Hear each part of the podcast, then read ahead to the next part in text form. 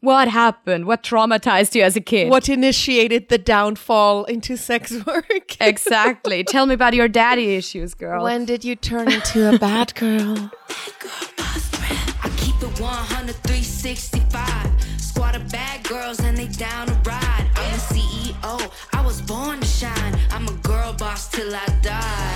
I got the ice. Howdy and welcome Howdy. to Glitter and Cash. We're at episode 28 and we're doing, finally, we're doing the English episode. Woo! Yay! It only took us a year to finally do an episode in English. You asked for it and we're giving it to you, baby. Um, yeah, so we're two strippers. E- either that's going pretty well or people hate it. yes. I mean, we, we did consider doing this whole podcast in English um, initially, but we just felt like we feel a little more authentic and relaxed in German. So let's see if this feels super mm-hmm. awkward or, or if you're like totally in the zone by the end of this. All right. Yeah. And if there's any people out there being interested in listening to it, actually. Yes, so this is for our English listeners and, and, and Instagram followers and our only fans that don't speak German and are just desperate Yeah. to hear us talk about our job, I guess. To, to get the worldwide fame Yes, we're looking for. yes. So who are we and what are we doing here? If this if if this is the first time you're ever listening to this podcast, um, welcome. So um, we are Hello. Noemi and Amber. Um, we're two strippers. I've been a stripper for nearly nine years, and Noemi has been a stripper for more than a year now. At this point, Yeah, almost one and a half one years a half now. years. Yes.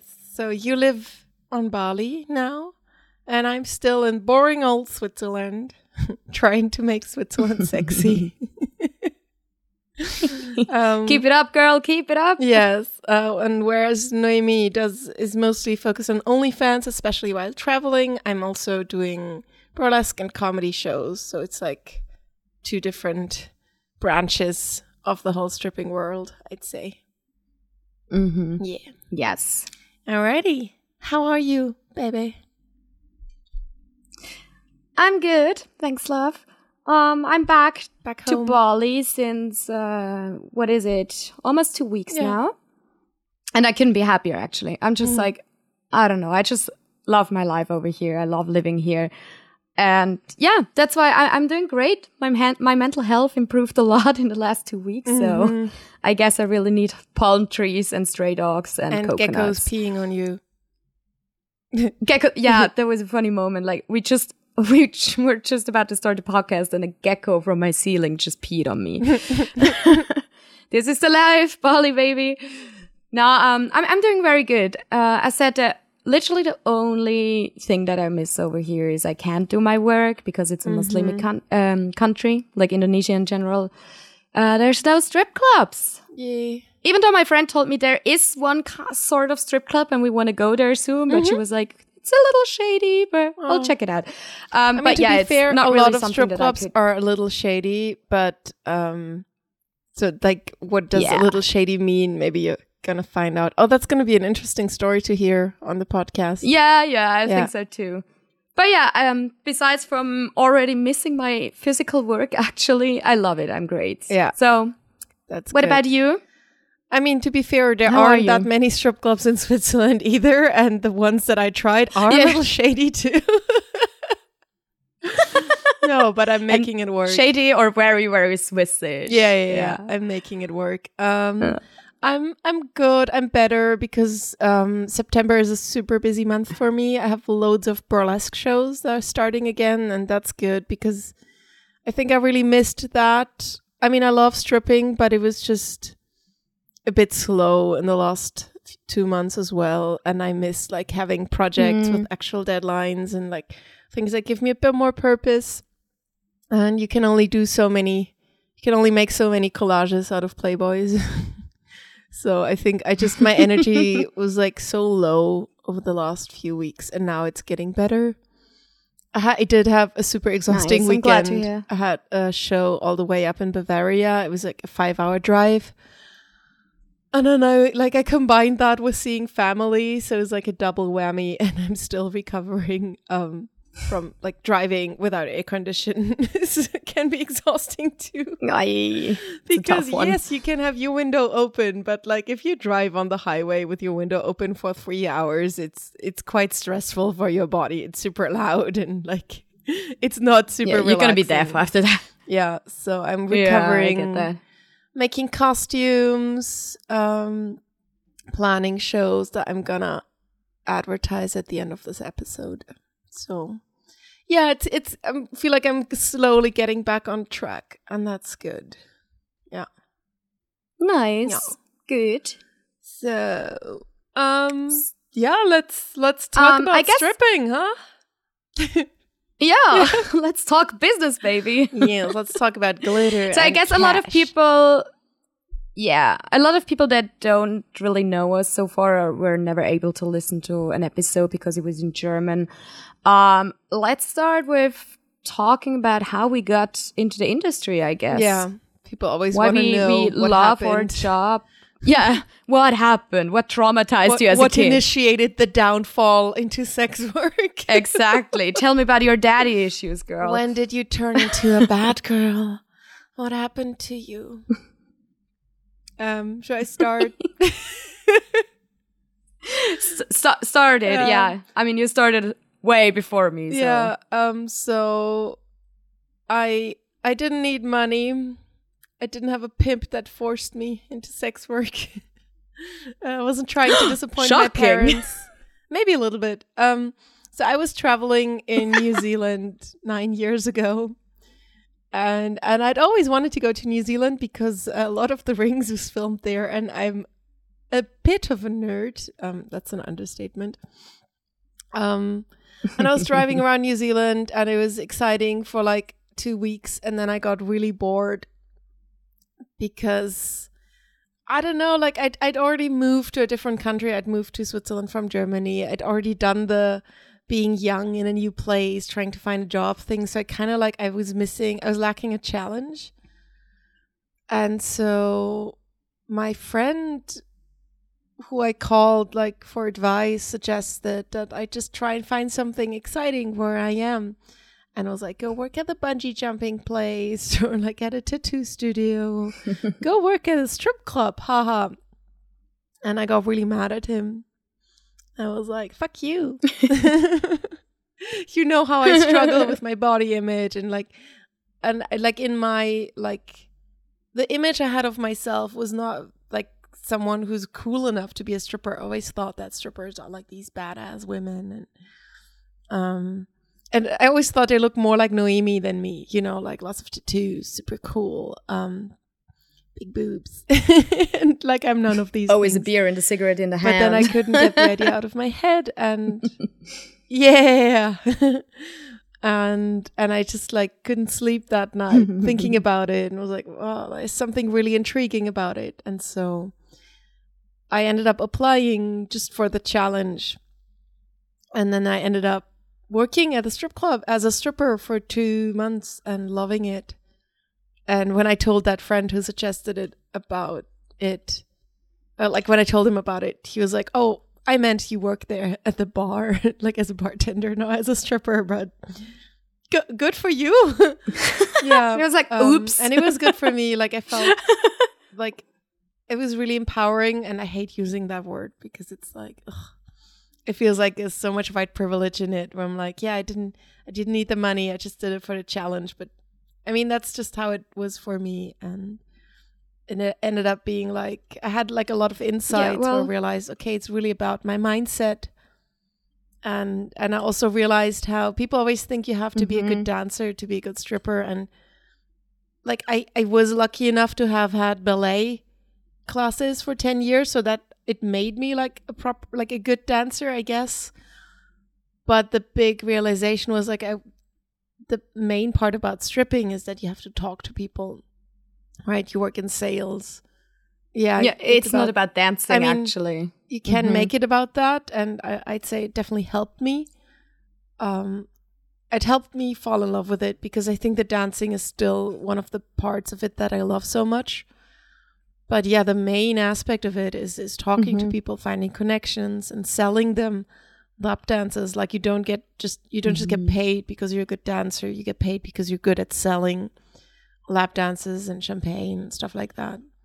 Yeah. You gotta sell yourself. Um, not your body, which I hate when people are like, you're selling your body. I'm like, if yeah, you work as a model, if you work as a construction worker, you're selling your body just as much. And, yeah. And at the end of the day, I still own my body, so I don't feel Yeah. like I sold it. Yeah. So yeah, I just No, but you sell yeah. you and Yeah, like yeah, I'm your like, I'm selling image. time with my body. I'm using my body to like create an experience for you. Like it is physical work. Um, but I don't feel like I'm selling. Like I don't feel like I give up control over my body. Like I'm still in control. So mm-hmm. yeah, that and that's how I like became a stripper. And then I came back to Switzerland, and there were no strip clubs to work at. So I was like, oh, I guess I'll be a burlesque dancer. That's the same, right? Uh, spoiler alert: it's not. Um, but only like a few ye- years later, I I did find some strip clubs, um, mostly in other countries, but now finally also in Switzerland. And so now I'm, we're both traveling a lot. We're working in Prague. Um, that's currently the only other strip club I work at. I used to travel more, but now I'm I'm lazy. I like my home clubs. Mm-hmm. Yeah, that's that's my story. Yeah. And you? And just talking about um quickly because you said like you feel like it's a, it's very much of a white privilege to say oh I was looking for a challenge that's why I started a job. Um I mean we you and me like Amber and me we literally had that talk when we wanted to start the podcast because we were like yeah we are two white chicks who choose to do that job. We feel we have some kind of like privilege because there's also a lot of other stories or sad stories in the industry. because we both have other options. Like we don't need this job for money. And then there's women for them it's like maybe the only option, right? Exactly. Yeah. Ex- exactly. Yeah. So that's why we also thought, okay, let's do a podcast and let's let's try to do something out of the privilege. Like at least we can Yeah. uh, destigmatize uh, our job, or we can talk more about it and educate people. Actually, Yeah. so that's also yeah, a big, privilege big doesn't have to be a bad thing.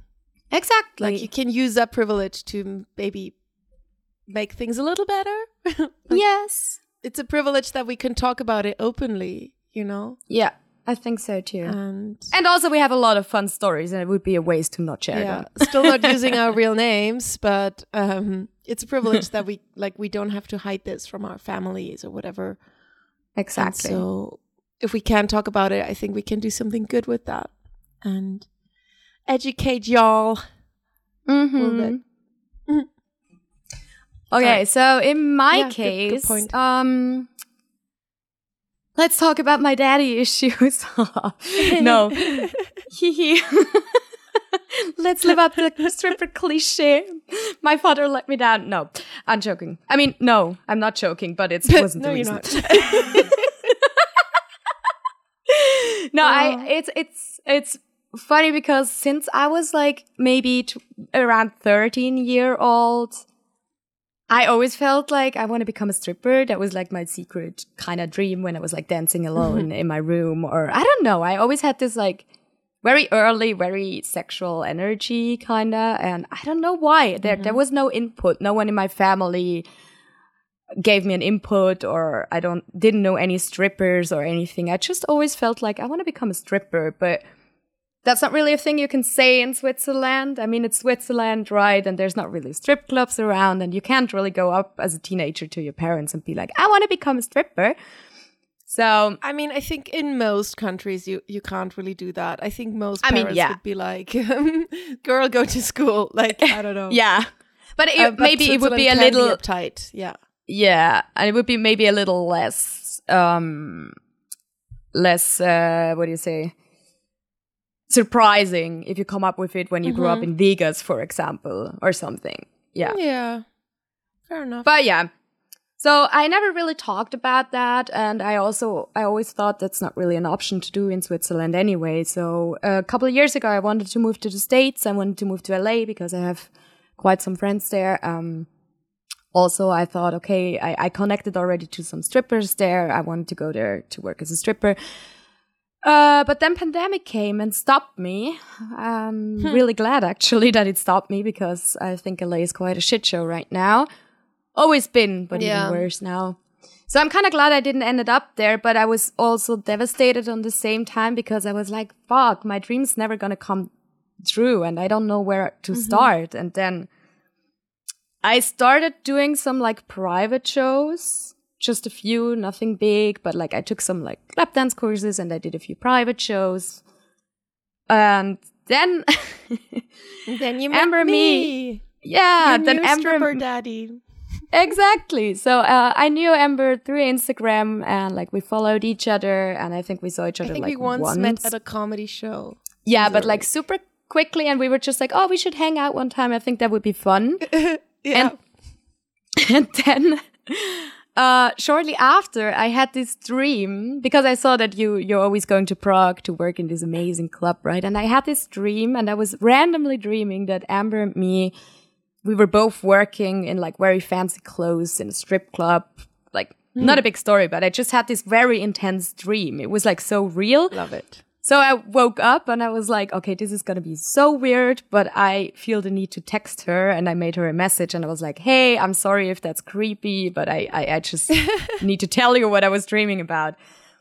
And then shortly after, Amber asked me if I want to join to Prague and that's where the journey started.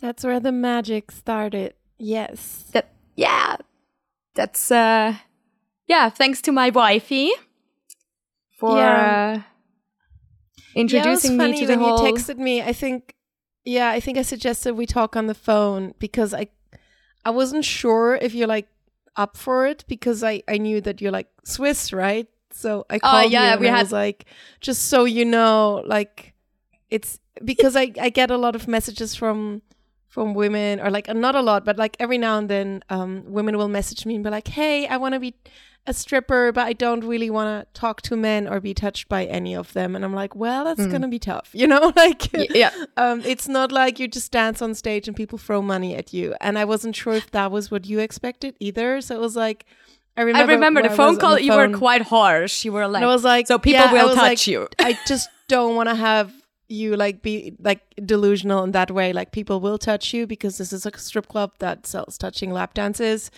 and and that's how you make your money. And if you're not cool with that, then maybe find something else, basically. Because I didn't want to deal with that.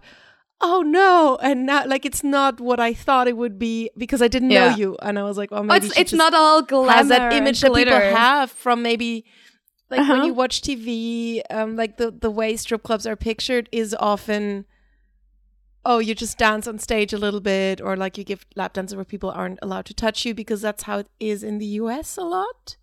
Yeah, So I was like, in if a lot that's of the image you have, let me crush your world a little bit just to make sure you have the right I was actually glad. For, I, I was actually glad for the heads up. Yeah. But I remember I was I was just so excited. I was on the phone with you, and you were like this and Yeah. this and that, and be aware people can touch you. You sell Yeah. touching I was dances, quite and I was just like, that's true. yeah, yeah, you were quite harsh, and I was just like so excited. I was like, this is really happening. I was like, yes, yes, yes to everything. but Yeah, also like because I was, oh, okay, she's cool aware. with that. Then then we're good. I was, yeah, yeah. I was like, I was aware of that, and I was okay with that. I was kind of like, I watched so many YouTube videos and things Yeah. on how to become a stripper or how to prepare myself that I was not mm-hmm. delusional about it. I kind of knew. Yeah. So yeah. I, I remember my you journey started in Prague. wear. Oh Yeah. yeah, yeah. Yeah. what's like what's the dress code? Yeah, I get I get that. Like cl- clubs can be so different when it comes to dress codes. Yeah. Like I've worked in so many different clubs. Like one you had to wear long dresses on Sundays, and then you had to wear knee high stockings every other day. And like one day was bur- cabaret night, so you had to look classy or whatever. And then on the mm-hmm. weekend it was wear whatever you want. And like the strip club in Prague, it has no dress code. You just wear whatever you want. And the the small table dance club in Zur- in Switzerland where we both worked at, and so summer doesn't have a dress code either. But Yeah. like you want to like feel out the vibe like if if i come there and i feel like too slutty like compared to, to the other women you'll feel uncomfortable or if you're like Mm-hmm. too dressed it'll make you uncomfortable too yeah Yeah.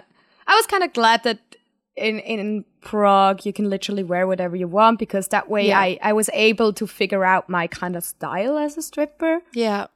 No, because if if there would be a strict dress code, I wouldn't have the time to discover what does make me feel confident and what works Yeah. best for me. So I was kind of glad about that. Yeah. yeah. And that's how we became strippers. That's how we became strippers. Yay! Yay. So I think we just got through Um, like the most common questions. Like I Amber. mean, I would like to maybe address um like the question like what's your favorite part about stripping or like why Yep. do you like it and maybe also what's your least favorite part? I think that would be Mm-hmm. Yeah. like good for like the overall picture. And then we like, we And- got some more specific questions that we can answer. exactly. Yeah. Yes. So, what's your favorite part about stripping? um, for sure? I love the stage time. I love to be on stage Mhm. and interacting with people. Even if there's no people, it's fine because I kind of like to dance for myself. Not well, sometimes Yeah. you're tired and you just roll around if there's no people, but I really, really love being on stage and just interacting with people gives me so much joy. So that's a big, big, big part that I really love. And then let's say not every night because you're not always in that mood, but I'm quite a social butterfly, so I really enjoy um, interactions. You have like some nights Yeah. you have like just annoying drunk assholes or like very stupid people you have to deal with, and then you have a night where you just have like this one amazing customer you connect so good, Yeah. and that just makes everything for me, you know that gives me back the whole spirit that the drunk assholes Yeah. took away. So totally. most of it, let's say, the whole dancing part on stage. I mean, I like to give lap Yeah. dances too, but like I prefer the stage in general, and then talking to people, meeting people, Mm-hmm. and of course, there's no better feeling than when someone throws money at you. I fucking love that. Yeah. Yeah so and since i'm quite a party girl um i also kind of enjoy that if you have like funny people if you have like you can basically like throw a nice party that's kind of my spirit in general Mhm. Yeah. what about Makes you sense. Making men cry. oh yeah totally Um, um, no, but um, i can i can approve so like I've been ba- basically second to all that you said. Like think, um, like when I'm dancing on stage, often I feel like so much joy and passion, and like I'm on Mhm. fire. And if like it feels like you're creating a spark, and if that catches on with the audience, like it sets them on fire too if they're open to it if they're not on Yeah. their phones while you're dancing like there's nothing more soul crushing than feeling like you're like in the zone and you're flowing around the pole and people just be on their phones in front of you Mhm. like I once worked in Scotland for a few days and and there was a moment where I was on stage and there were four people in the club and all four of them were on their phones while I was dancing and one of them because he sat so close to the stage I could see he was actually on my Instagram while I danced in front of him and I was like what the fuck like I'm right here. i'm here here real life this is so fucking rude. um, no, like so it's definitely dancing on stage, um, which I also have when I do burlesque shows. So when I'm on stage, I feel like the difference between being a burlesque performer and a stripper is actually not that big. But then obviously stripping um, involves a lot more than just the dancing part, as I said. And in a way, like making more men cry is is a part of that because that usually happens when people really connect to me and and feel comfortable to open up and that special like intimacy that you can share with people that i Mhm. think that's that's quite special it doesn't happen a lot and i don't like push for it but i always feel like you you really have an impact on someone when you like open them up to certain things that they're feeling and they feel comfortable to share that and and yeah just sharing joy with like when i do bachelor parties bringing joy to people like i think for me stripping is a lot more about joy than being horny like Mhm. just making people smile like sometimes i'm giving someone a lap dance and i look up to them and i Oh. see like that smile appear on their faces and Sometimes I'll tell them like the face you're making right now. That's the reason I love my job because there's just nothing nothing better than like seeing how you're bringing joy to someone. Yeah. So you're not running around being horny all the time. It's not about that. I'm I'm not that horny. We talked about this. yeah, yeah, yeah. I because know. That- but that like I have theories. I feel like if I don't work a lot, I'm hornier because I don't have a channel for that energy. But if Mhm. you're like grinding a pole all night long, I feel like I just don't have that much excess energy. Like it's just I just channel it into Hmm. The dancing. I don't know. Also, also, I, I mean, it's it's Maybe for something all is wrong people- with, with me. Maybe I'm just No, no, no, no. But like for all the people questioning it right now, no, we're not horny bitches running around and want to fuck everyone we're sitting on the lap, basically. Ooh, yeah. I remember one time I gave someone a dance. Oh, it was like a group dance. And he, I think he was even like Swiss. And then after dance, he was like, Oh, you love it, don't you? And I was like, Yeah, I'm, I'm having fun here. And he was like, Yeah, but I bet you also like need it, right? Like it turns you on so much. And I was like, Well, I'm happy he he thinks that because it means I did a good job, but like, no. No. like, Oh, I love that when people are like, "Oh yeah," you know, they're like, me. "You're enjoying Yeah, it so that's why- much." No, Yeah, that's why we Not to about say- how like we hate it when like strippers do the fake moaning because yeah. yeah, I mean, not to say there's Yeah, not sorry. moments where we actually enjoy it and we like yeah, letting loose and be into it, but like mostly we're focused on our work. We want Yeah. to do our work good. And especially Amber and me, we do a lot of tricks. So we're not just sitting on a lap and hopping up and down and do fake moaning. So we're actually doing tricks and stuff. So Mhm. we're kind of focused on what we do, you know? Well, it so kind of depends. Like when I'm really like in like in this cuddly emotional state with a client, I don't really do tricks because it's more about just connecting on an emotional level or like on a physical level. like of course it depends. yeah, like one of my regulars visited me last week at the club, and we stayed in the private room for like forty five minutes, and I just like sat on him the whole time. We just like kind of like cuddled and hugged, and it was awesome. Like there was so much flow in it, and I just felt like there's no point in me doing a handstand right now. Like it would feel weird to do that. But Yeah. obviously, that's like the vibe kind of asked for that sort of energy. Yeah. But when you're, especially when you're doing a show for like a group of people, it's more about entertaining everyone, and then you can't just cuddle with the bachelor for 15 minutes like you do have to like throw in a handstand or whatever or like a split or something to to like Yeah, but it- it- I mean, I think it's- like wow it's them. also a lot about like um maybe emotional intelligence is not like the 100% right word but i want to kind of go that way because you try to really figure out what's the need of your customer. Yeah. Yeah yeah, yeah. you know? And if he wants to have like like a crazy show you do all the tricks but also you that's why i'm not getting horny at work because i'm so focused at like figuring out what my customer mm-hmm. wants.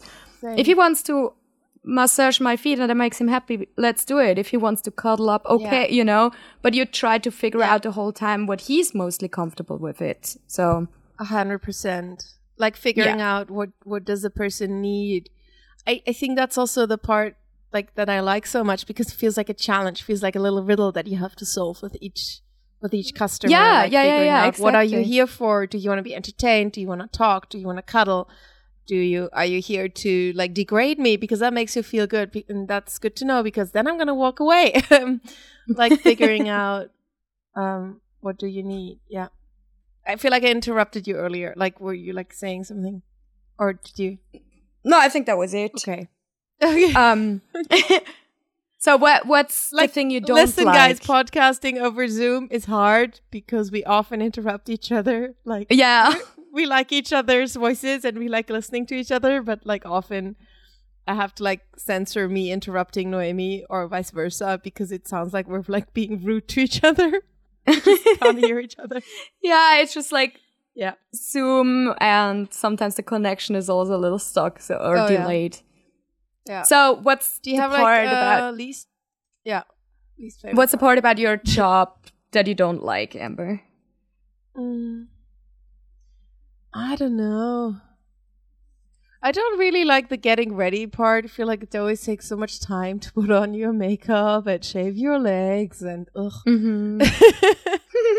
um and just like people coming into the club with like very clear ideas of what they think we're doing like them like not like not being open to why i'm actually there like i hate it mm-hmm. when people like have such a strong opinion. They're like oh you're only doing this for the money or so what do you study? I'm like i'm not studying. Well you have to study something. Like why would you be here otherwise? Or like Yeah, right. yeah, we had that moment. like I find that really frustrating when I feel like I can't find an in with people like because they're like so in their own little like bubble or like in their own little world that doesn't Mhm. actually connect with what's in front of them. I find that difficult.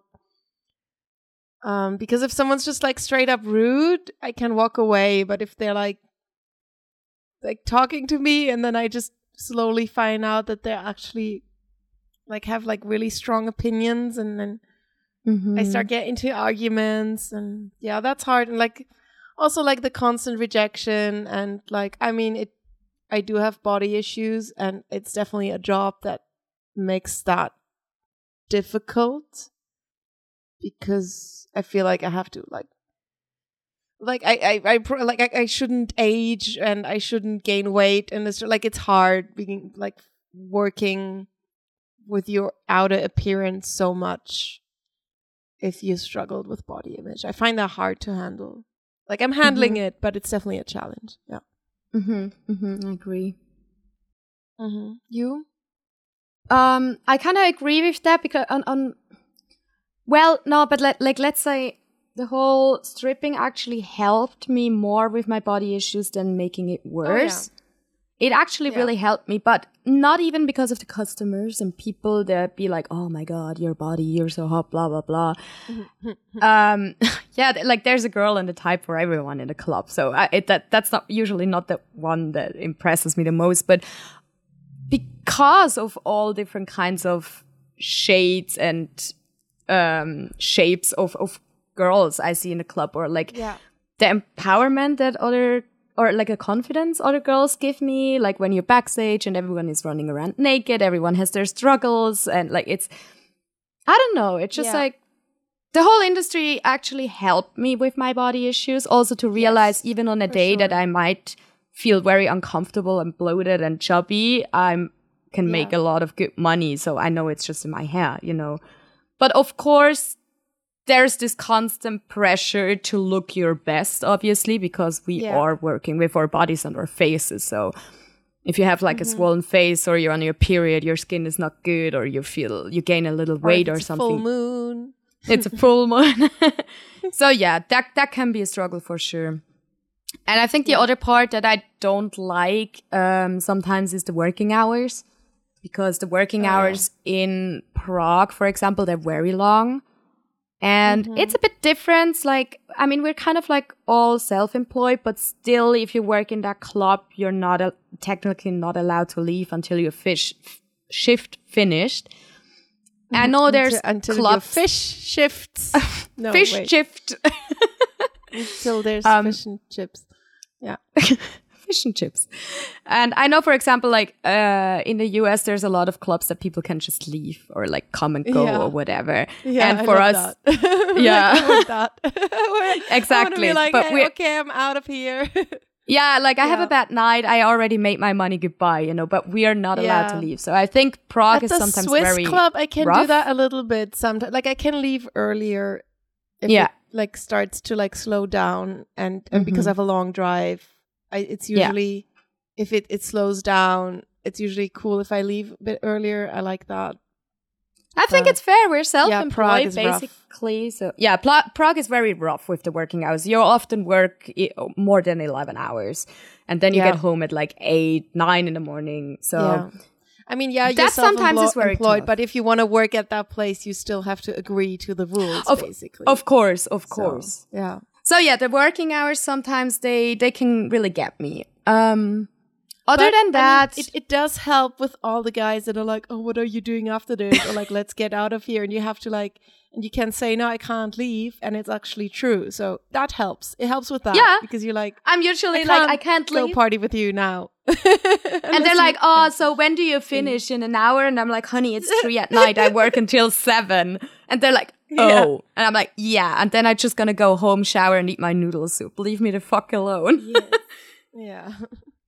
Um, so yeah, and I think, yeah, for sure, there's some nights where you meet just assholes or where you're just not in the mood or you don't have anything to do and it can be frustrating, especially when other girls running around and have work and you just sit there and you, then you have like those moments where you're just like, oh God, I hate everything about this right now. It's in the middle of the night and I'm sitting here looking all cute and I don't have fucking work, you know?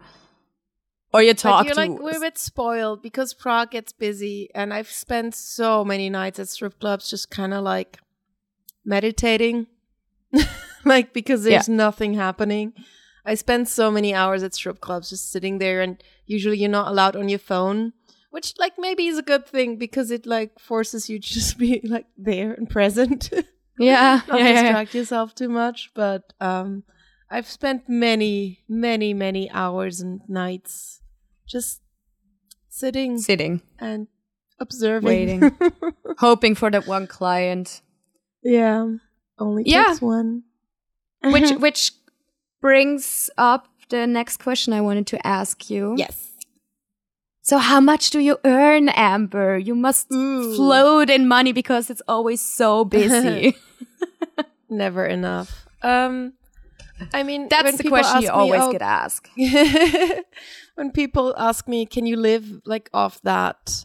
Because I, I'm a lot of strippers don't do this full time, but like I do, and people ask me like, "Can you live off that?" I usually say, "If you're good, you can." And and I think I'm good at my job. Like I'm at this point where I can probably say that I'm I'm very good at what I do Yes. but I also work really hard and I I use the opportunities that I have and and so mm-hmm. I'm doing well at the moment. That being said, I do live in a one bedroom apartment because I save a lot of money because this is a job where you don't have a lot of security. Like one night you you're doing super well and you make a lot of money and then the other night you you maybe lose money. like the other night I didn't even make enough mo- money for gas in in Switzerland. Mm-hmm. So like I think that constant like insecurity and like lack of I mean you do get older and and you might not want to do this forever or be able to do it forever like there are strippers that are in their 50s but I'm not sure if I'm going to be one of them. So I'm mm-hmm. saving a lot of my money which means that I don't live in luxury. I don't have like a super high living standard and like I'm I'm I consider myself lucky to treat myself to a few things that that I feel like make my life more enjoyable, like getting massages or going shopping or like also like buying my friends drinks sometimes. But um, I mean, I don't know. You meet so many different people in this job, and some of them are just rich in a way where you're like, Whoa, I would never, yeah, be able to yeah. to make that much money as a stripper.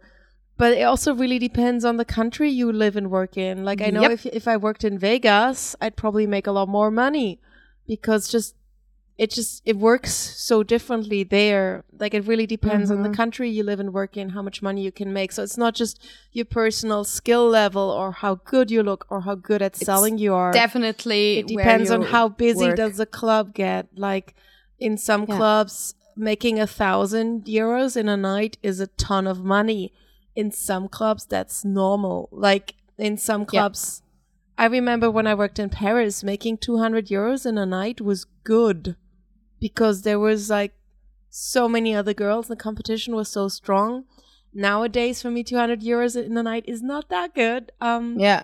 but also you have to consider like in Switzerland I can't work on a Monday. Like if I can try really hard but I can't. In Prague I can work on a Monday. I can make good money on a Monday. So Mm-hmm.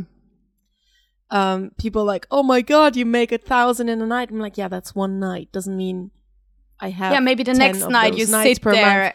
Yeah, Yeah. maybe that's one night per month when I make that much money. So it's like really I think that's also something that I find hard to handle is like the there's not a lot of stability in this job. So sometimes you make a lot, sometimes you make nothing, and that kind of like evens out. Yeah. So like, how much can you work? How much do you want to work? That that impacts how much money you make on a monthly base.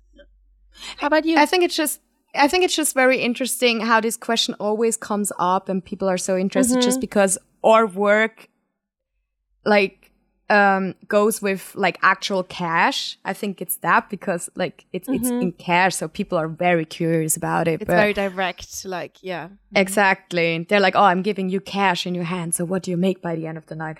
But I, yeah, as you as you said, it's it's very. I, I always tell people like it's very different. Maybe tonight I'm making 200, and maybe tomorrow I'm having the best night of my life, and I can make a thousand mm-hmm. five hundred. Who fucking knows? But Yeah. actually, my first night at the strip club was the best night I ever had. But also that was so crazy. it's it's funny, but that was also So kind of random. random. Yeah, and I had mm-hmm. nights that I came like almost made the same, but yeah, I also I I remember my first week in the club was the best example. I sometimes tell people this. My first night working there was the best night I ever had, with the least effort because I was just very lucky and it was very random.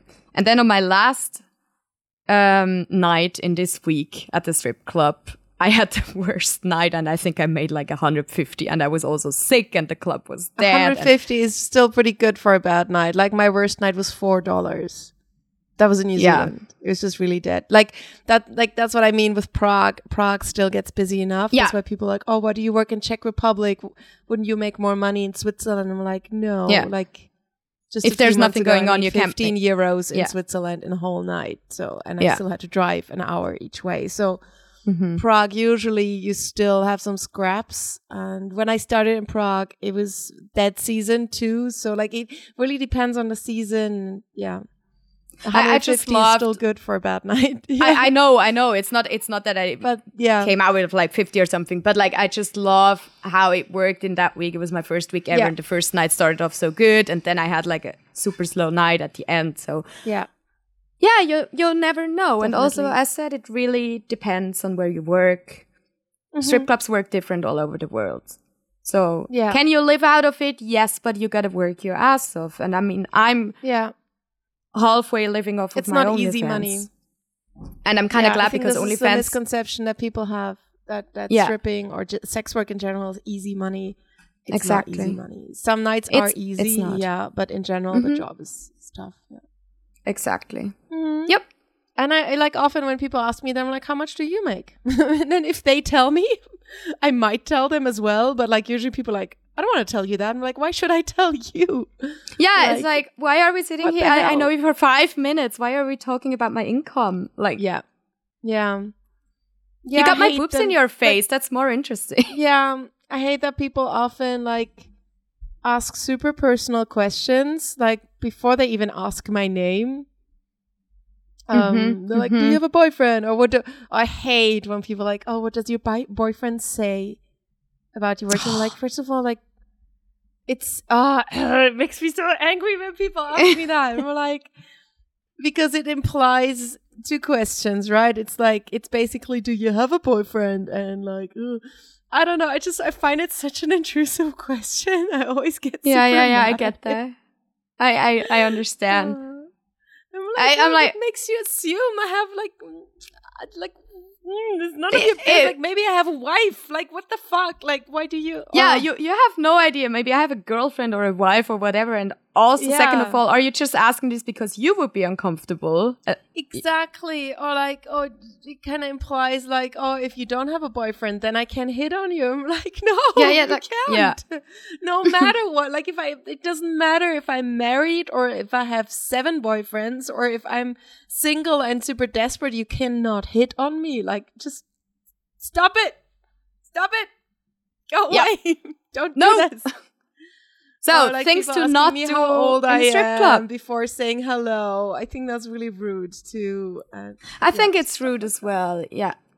Or people like to ask me if my tits are fake or not, and sometimes also like I Oh. just walk off up a table and say like hi, introduce myself, and they're like, "Oh, so one question: Are your tits real or not?" And I'm always telling Oh, them yeah, I like, "You can get figure it." a lot. Yeah, I get it a lot because my my boobs look really very natural, big, but they they're done very well. I mean, if you know it, you can see that they're still fake, but like a lot of people are still like, ah, is it or is it not? So, and I sometimes like, you didn't even talk to me for a minute. You know, like, and now you're like, oh, what about your tits? You know, and I'm like, I'm always like saying like, if you come on a lap dance, you can figure it out. But I'm for sure Yeah. not gonna tell you now. Why should I? Yeah. Like, it's also rude. fake is like I mean they're still there like so like Th- all yeah. tits are real. You know what I mean? I'm like They're obviously real. They're It's in like- front of you. it's like real and fake name. Like I hate when people are like, "Oh, but Amber is not your real name." I'm like it's it's definitely my performer name, but most of Yeah. my friends call me Amber. So for me it's not a fake name. Yeah, I do have a civilian name, but there's a really good reason I'm not telling you because this this job still comes with a lot of stigma and and that gives me the right to like separate my very personal life from my professional life. And as long as i'm at work you don't get to know my civilian name and people get so offended. Like i, I say hi i'm amber. And they're like yeah but what's your real name? Like what's the point of calling myself amber if i'm gonna tell you my civilian name two seconds later? Like why would i oh Yeah. Yeah, and also So I think it's very like if someone asks me after about an hour after we spend an hour together or something and we had a really good time and someone's like, Hey, do you mind if I ask or I, I'm really curious, I might tell. Yeah. Yeah. But only if I feel safe and good with this person. Why should I Yeah. tell you random drunk yeah person exactly within a minute Like how if my real name spending an hour in the VIP room with me, I might tell you my fake real name, but there's levels, okay? There's levels to. Yeah, really. No, it's it's it's Mm. it's rude and also I very in that identify with my name that I like Yeah, uh, same. introduce myself. Like I am Amber when I'm working. I don't just Yeah. call myself that. I am that. Yeah. Yeah. well, I I Mm. work as Blue at the strip club. Yeah, true. And actually, there's some people calling me Blue if they can't remember my name sometimes. But I identify with that stage name. And if I give them my Instagram, they see that I'm also called Noemi, which is still not my Yeah. actual name, but this is for sure also the name I identify with. Yeah. It's getting confusing Stop now with all the strippers names. for their real names. yeah, stop. That's just don't. Don't ask Just about a public service announcement. Yeah, don't ask Yeah. straight away about Yeah. our relationships and don't Be nice. Be respectful. Be nice. Bring cash Be and nice. have fun. You can Bring have the, cash. literally the best time ever if you're not behaving like a douchebag. Yeah. And like don't oh okay, so like just another just another tangent. I'm sorry, I need to rant a little bit more. I hate it when people are like, Oh, I can't enjoy this because you're just pretending because this is all fake. Um, in that moment, when you say that, you make it fake. Because Yeah. if you're just enjoying it, it is just as real for me. But the second you start questioning everything out loud, you're ruining it for everyone. It's like going to the movies and complaining that the actors are just pretending. Like, why would you want to ruin it for yourself like that? You know, it's just Just don't enjoy. do that. Yeah, it feels like you're like purposefully creating a wall between us when you do that. Mhm. Like, can you just enjoy it? Because then the the the, the chance that I'm enjoying it too as as a service provider is a lot higher because then we can Mhm. both actually have a good time. But the second you start questioning it, what am I supposed to do? Like, because then I'm like, well, I still want you to have a good time, so now I have to fake having a good time because you just ruined the mood. Like, Yeah, yeah, yeah, it- now it's, just, weird. really. Oh, I hate it when people do that. Don't don't ruin the mood. Oh, now I have I, I have to rant too because another thing I really really hate and we yeah Let's just you bitch got it. about clients. And- yeah we we got started now. Another thing I really hate and which comes so often is like you ask you go to a table you talk to people um maybe you have a drink or not whatever and then you come to the point where you ask them for going on a lap dance. And you get, we get that so often. People are like, why should I come on a lap dance? And then I'm all horny and you're not finishing me off. Like, why should I tease myself and get horny and then I can't? What should I go home and wank off? No, no, no. I hate it because you clearly have no idea how strip clubs work and how you have proper fun in there. It's an adventure, it's an entertainment, it's a like I can literally have the greatest time with people ever. And there's still people sitting there and be like, oh, this is not okay because you don't wank me off at the end. Like, ugh. It's just so much more than that. I feel like it comes because society still hasn't taught a man how having an impulse doesn't mean you have to act out of it. Like, can you just enjoy being horny? Have you tried that? Like, I know it's different for men than it is for women, but like, just because you're horny doesn't mean you have to fuck that feeling away. Like, you can just Word. Enjoy it. Like, just, like, it's st- like, I'm always been like, you don't go on a roller coaster because you want to get from A to B. You go on a roller coaster for the ride. You end up on the same spot where you started, but you had a hell of a time in between. So can we just enjoy the ride? I don't know. Like, why do you have to have like Very good. go home and masturbate if it's that bad? You can think of me. It's fine. But like, Yep. just that's Oh, I always why I like strip clubs as places for lap dances because if I if I went to your place and gave you a private lap dance, then what would you do with that energy, right? But if you're in a strip club, you can just like take that energy and like enjoy the rest of the night with it and keep partying and have a drink Exactly. together and like you can like put that into a different channel more easily. Yeah. I, I agree. I always tell people that like a lap dance is an adventure. And usually the people that tell you this, they never had a lap dance, right? I'm always when I get this question, oh, I'm Oh, yeah. always like, Have you ever had a lap dance? And they're like, No. Why should I? And I'm like, Exactly. That's just always the people that never had anything like that talking like that because Yeah. they don't know how to enjoy a proper adventure. I'm like, this is a strip club is a magical bubble. Things that happen happen Yeah. just there. So you go there and you enjoy. It's a fun Yeah, place. I think some people adventure. also like scared of getting horny because then they don't know how to like handle that if they handle can't. it. Yeah. And I'm like, can't you Yeah. just get a little horny and excited and still enjoy and go on without, you know? But yeah, Yeah. that's uh sometimes um, when I give someone a lap dance and they get a boner, which like doesn't always happen because I think we just said how it's for me. It's really not about that. Like obviously it happens, but but sometimes when like I can tell that they like need a second afterwards when I'm getting dressed, I'll get like super Yeah. stupid and like make silly faces at them or like pick my nose or like you know like like dance in a really stupid way and we're like is this helping and they're like well a little bit I'm like, I wanna, I wanna help you. Like, calm down. You know, like I'm gonna like, Yeah, yeah, yeah, really totally. stupid and disgusting for ten seconds, so you don't see me as a sexual being anymore. I'm not sure. Like, I'm, I'm more doing it for me because it makes me uh, like enjoy it more. But I, I'm not sure if it's helping. Um, if I've done this to you and you're listening, let me know. I once had a kind of like complicated kind of body dress, whatever, to get back in, and the guy was standing there a little uncomfortable trying to hide his boner, and I literally almost fell over trying to get back into, and in the end, he had to help me get dressed and figure out Yeah. where is which arm going, and then we were finished, and I was like, "Well, at least your bone is clearly gone now." Yeah, there you go. I'm like, I did this for you. I pretended to be bad at getting dressed just to give you more time. exactly. but yeah, also started asking like I like making jokes after lap dances sometimes because I think it like it helps not make things up. like super awkward, you know? Like Yeah. sometimes you like go back into the club after the dance, you're like, okay, what now?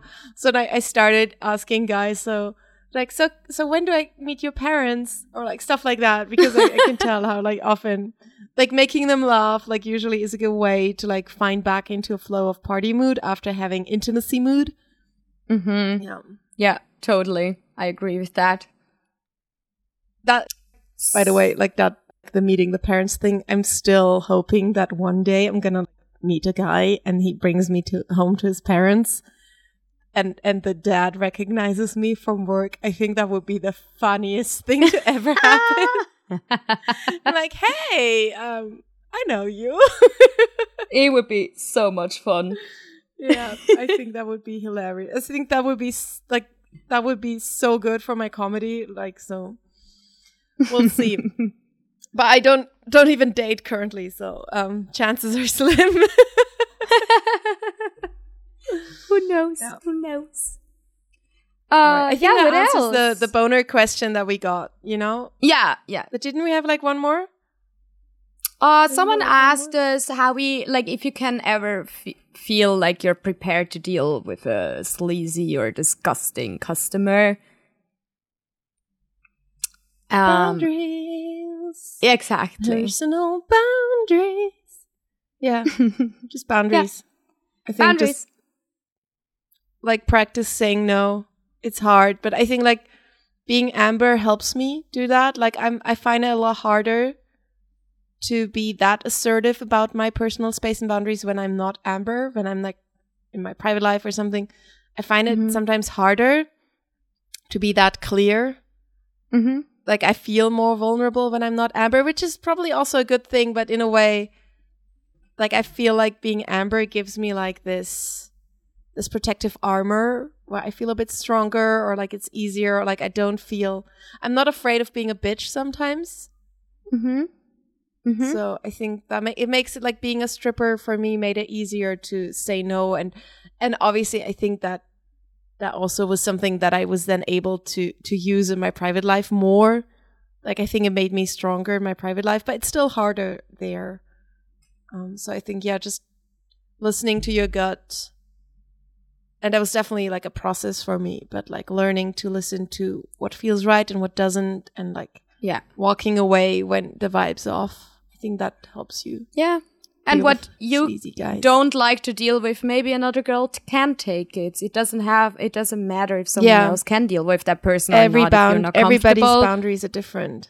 Yeah. Exactly. And yeah, I think that's a learning by doing. The the more you do that job, the mm-hmm. the the faster you learn to trust your guts or you also dare to say no. At first you might be a little Yeah. intimidated and be like, Oh, this is still my job. I, I kind of have to keep this conversation up or something. No, you don't.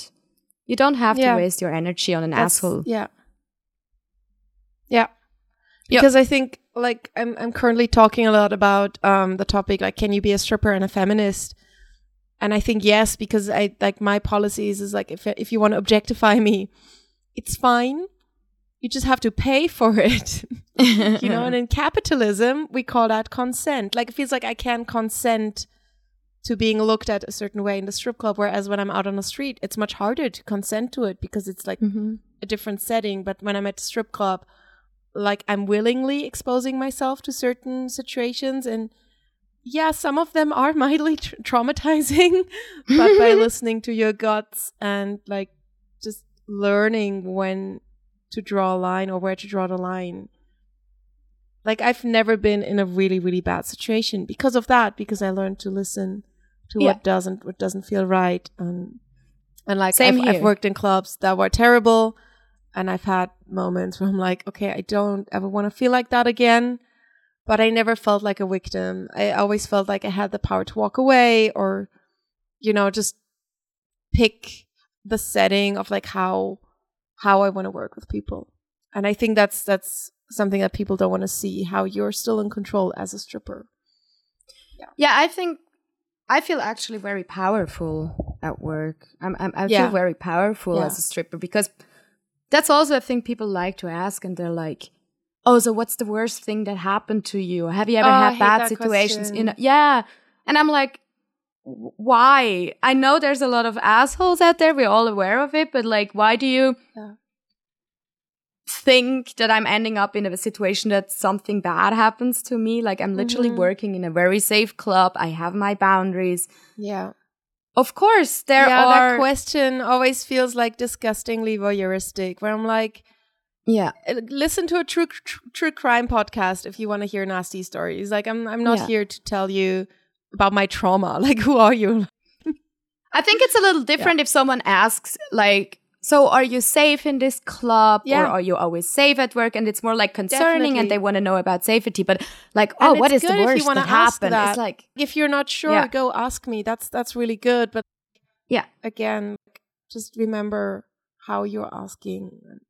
Yeah, yeah, like you're And not yeah, at the um, zoo. boundaries, boundaries, boundaries, boundaries. It's a big, big part of our job. Yeah, I feel like Um, we always circle back to that. yeah, totally. I feel like we could go on and talk so much more because it's the first Yeah. episode in English, but we're already recording for a while. Yeah. Let's maybe come to If you want to hear more, learn German or not come just to my comedy shows where I talk a lot. Like I often the the more traumatizing events, usually I turn them into comedy bits. So come to my comedy show and you'll hear all about my weird, weird stories. People setting also- themselves on fire, like whatever. give give us a feedback after this episode. We would love to know if you appreciated the Yes. episode in English, so we can do we can do it maybe once in a while. yeah. Talk about more of things. You're Yeah. um, and I also have allowed. some really cool colleagues that don't speak German that I want to interview. So like we might Yeah. have another episode in English on the but this was more like if you've never listened to this podcast, like this is more like the the frequently asked questions. This is like to give Mhm. you a bit of an introduction. So maybe if we do another like interview in English or whatever, like we have we have that as a base. yes, and at the end So of now- our um, exactly at the end of our podcast, we always tell uh, we call it a story of the week. So The most popular segment of the of the episode. So we saved that for last. Exactly. You want to start off? What's your story of the weekend? Um, yeah, I have one. I mean, it didn't happen this week, but it happened last month. Um, so last time we were in Prague, um, I was suffering physically a lot because my feet really hurt so badly, and and usually, um, like I work seven, eight nights in a row usually when I go to Prague, which is a lot, and so at the end of that week, my feet usually hurt, but this time they already hurt on the second day because somehow I'd done like a lot of cardio at the gym the weekend before. Like, I just had like a very physical weekend before going to Prague. So it only took two days for me to be like in so much pain. And and I remember like at the end of the second night just sitting at the bar with my colleague and like whining about my pain. And it was like five in the morning. And I and but then I got up and I was like, you know what? I'm gonna find a feet guy to massage my feet now. And she was laughing and she was like, Well, good luck. And I was like, you know, like one in ten guys is into feet. Like I don't have a statistic, but it feels like one in ten guys at the strip Hmm. club really like feet. So like I got up and I started walking around the club and I went up to every guy I saw and and I like without introduction, it was just like, Hi, do you like feet? and, Love it. and and That's the were stuff like, you do at um, five in the morning.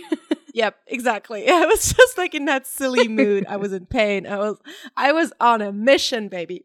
So I just walked up to me like, "Hi, do you like feet?" And then I actually found someone. It was this this big guy from the UK. Um, he was very very big guy, and and he got a lap dance from me.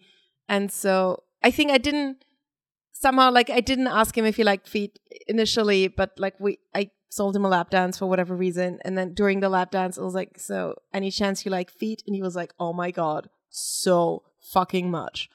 So I kind of just like it was hard to straddle or like sit on him because he was so big. He kind of filled up the whole bench for from the lap dance room. So it was just so I lay on my back on the floor in front of him and just gave him my feet and and he would just start massaging them. And then he like just did that and it was so fucking relaxing actually turned me on because we talked about getting horny or not getting horny and I can only get horny if I can let go. And if I feel like I have to stay in control, that's really hard to do. But there I was, and I was like, yes, this is exactly what I wanted. I think it was also Um, when I then, got like- out of the room and I saw your face underneath the curtain but that, looking that at happened. Yeah, yeah, that that happens later. Um, so like he ended up like extending his time and extending and getting another lap dance. And okay, so like usually I don't like it crosses a boundary for me if people like suck on my toes or like my feet. hmm But I was so happy and grateful and I wanted to keep him happy that I kind of allowed him to like lick the sole of my feet. I was like once. So he ran his tongue all along the sole of my feet from Oh this this this part is so juicy for all the feet guys right now. Listen closely. So he ran his tongue all the way from like the the heel up to my toes and it was so freaky and weird. but I was like, you know what? I don't even care anymore as long as you keep massaging my feet and then um yeah, he ended up getting another and another lap dance. And like, I mean, I didn't just lie there. Like, I wanted to give him some more variety, but there was this moment where I could. So the lap dance rooms are quite small and they're closed off by a curtain. And so I was on my fours in front of him on the floor. And I kind of like ended up sticking my, my head through the curtain and looking outside just for fun, I guess. So he like, he was looking at my butt and, and that's when I saw your boots like across the little floorway. Yeah. And and I saw that you were in the other lap dance room and you were like, I saw that you were about to come out. So I just stayed like that with my head sticking out the curtain and waited for you to come out and then I waved at you. And I was like, I what the it was- hell? I looked over. It was just Amber's head underneath the curtain on the floor, like, hello. And I was like, what is she doing? it was very entertaining to me. Um and then I went back to the guy and then he bought me a drink so we could just sit together out like on the floor and he would just keep massaging my feet for a full hour.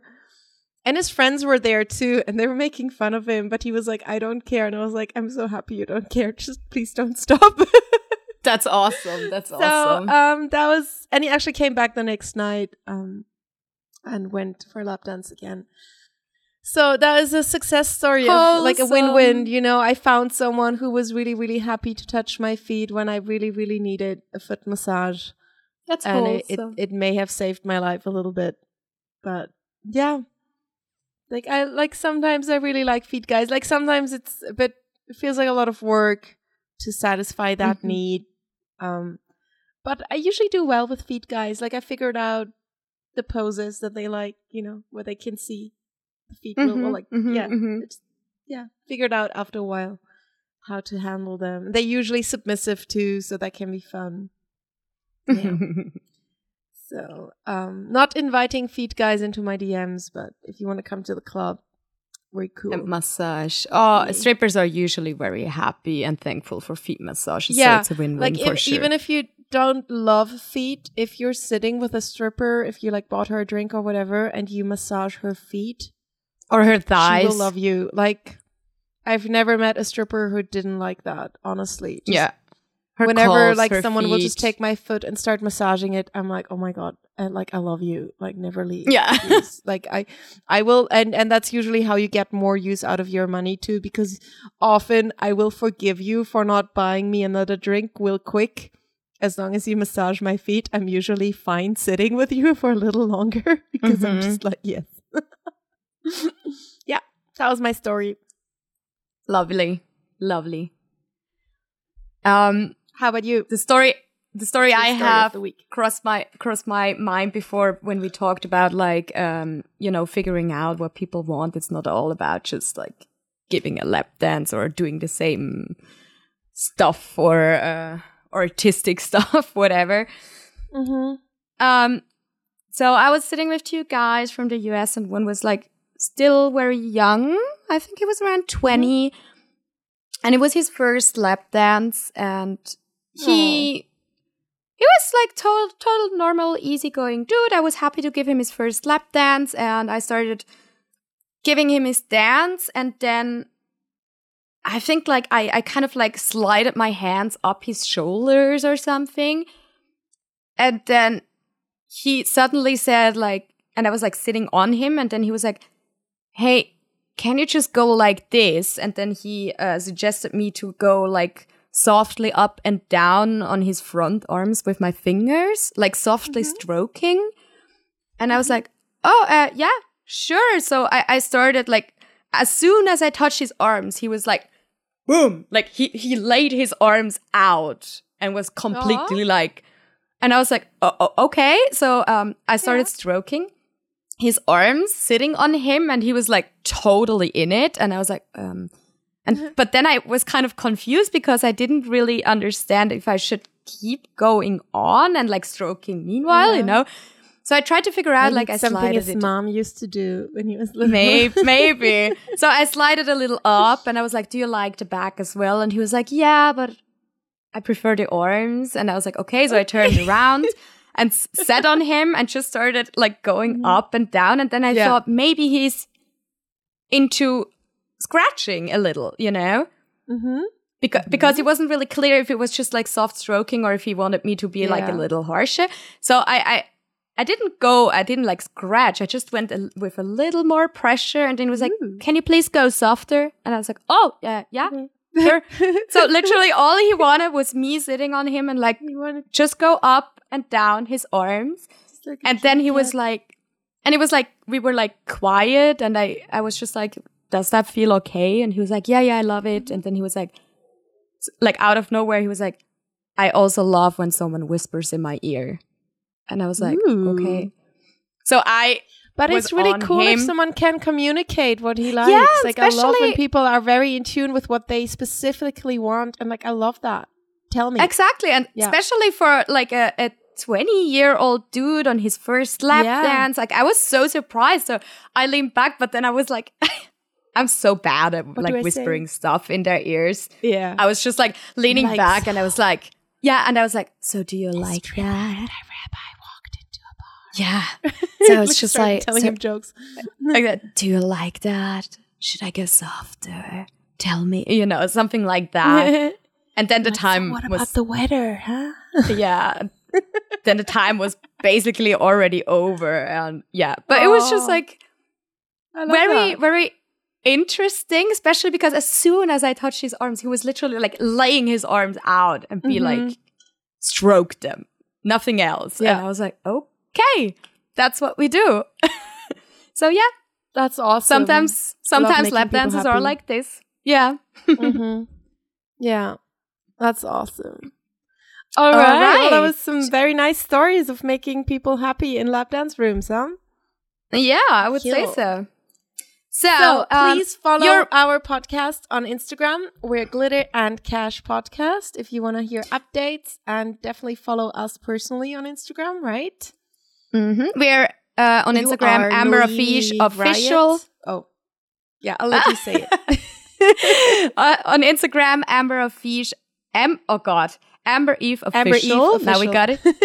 yeah, and I'm and Noemi Riot. Exactly. And feel free to give us feedback how you uh, like the episode. If you have further questions, if there's a lot of questions and feedback coming in, we might do this soon again. So that kind of Yeah. depends on the audience. So please give us feedback. It's you're also very welcome to share us. Um, since I'm in Yes. Bali and working in a club right now, all you can do to see me or support is follow my OnlyFans, which is also Noemi Riot. You'll find a lot of very interesting and hot stuff on there. And f- as for Amber, um, what's next on your schedule? I'll tell you. First of all, as someone who does follow you on OnlyFans, I can tell you guys that it's really fun and very hot and juicy. Um, I also have an OnlyFans. Um, I'm a bit less active, but there's still juicy content on it. You'll find everything like via my Insta, I guess. Um, and especially if you speak English, there's a show that you might love, uh, that you will love if you're in Basel. Um, we have a show called Comic Strip that's burlesque, stand up comedy, and drag on the 22nd of September. It's in English, so all the stand up comedy, the hosting will be in English. Um, I'll get naked there. I'll also sing a silly song, um, topless. So you should definitely come to that. Basel on the 22nd, and we're also in Zurich on the 29th of September. Um, those are definitely my two recommendations. If you speak English, um, those are my productions. So I'm very passionate about it. It's my baby, and you should definitely come. And the ticket links and everything you'll find via the link in my bio on my Instagram and also on my Insta stories. And there's tons of other shows, especially this month. So check out all the links because um, there's more than just that. So yeah, that's my Awesome. promo. That's it. Thank you for Thanks listening. for listening. Tell And- your dads about us. Um, give us all your money. and yeah, Spoilers. Share Thanks for us. being here. Thanks for listening. Bye. bye. ice. I got the crib. I got my day one girls in the whip. I got the cash. I got the hits. And you're gonna need a bucket for all this drip. Bad girl boss drip.